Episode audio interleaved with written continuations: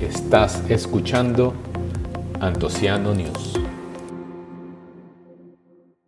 Bienvenidos a Antociano News, una sesión semanal en audio y video con una selección de las noticias más importantes del mundo del vino.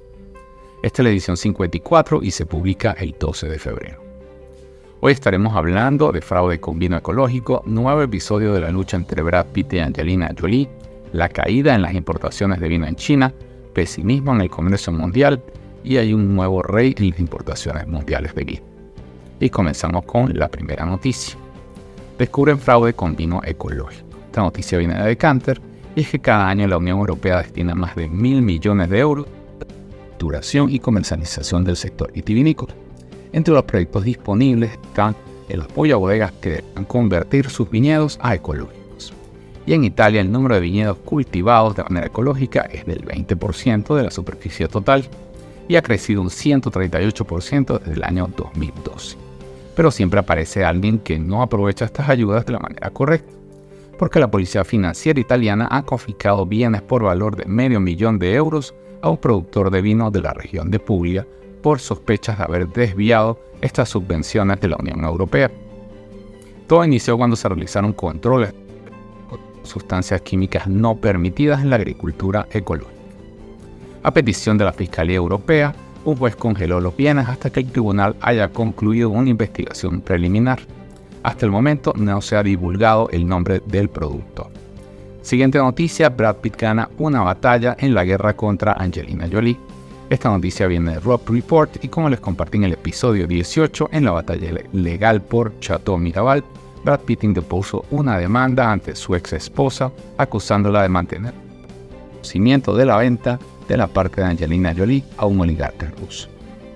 En este nuevo Brad Pitt conserva un 10% adicional de la pega, luego de que un tribunal de Luxemburgo pusiera como depósito en garantía este porcentaje de las acciones mientras siga la disputa. Todo esto viene porque antes de casarse, Brad Pitt poseía un 60% de la bodega y Angelina Jolie el 40%. Luego del matrimonio en el año 2014, Brad Pitt le regaló a Jolie otro 10%. Y tras la ruptura, Jolie se vendió su participación a un magnate ruso y Pitt la demandó porque consideraba que la venta no fue válida. Bajo esta nueva situación, Brad Pitt tendría una participación del 50% versus 40% de una contraparte que aún no se ha validado. Lo cierto es que esta guerra es encarnizada sobre una propiedad valuada en 500 millones de dólares y que compraron en 25 millones de dólares en el año 2008. Siguiente noticia, las importaciones de vino se derrumban en China. Esta noticia viene del Observatorio Vitivinícola Argentino y es que luego de fuertes restricciones en China por el COVID, el mercado vitivinícola tenía expectativas de una recuperación para ese país, pero no ha sido para nada lo esperado. Al terminar en el año 2023, las importaciones de vino embotellado en China sufrieron una caída del 17,6% en valor y del 29,1% en volumen. Los países que han recibido el mayor impacto han sido España, Chile y Georgia. Y hay pequeños aumentos para los vinos provenientes de Sudáfrica y Estados Unidos.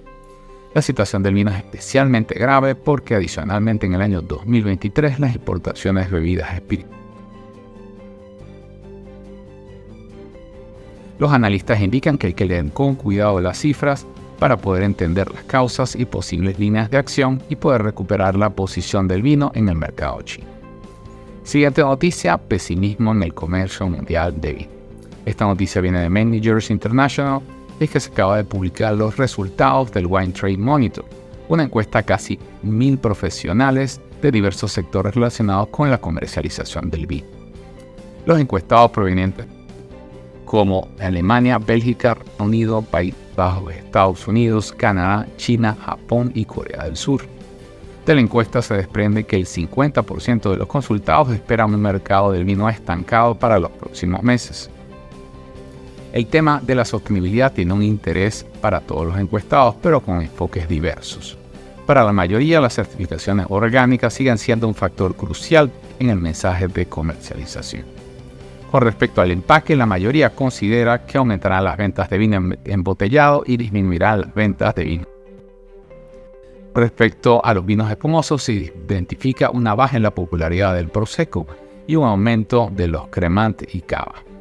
Por último, a nivel de precios, se identifica una mejora en las ventas de vino premium en Asia, mientras que en Alemania y Canadá hay un cambio hacia los vinos de precios bajos.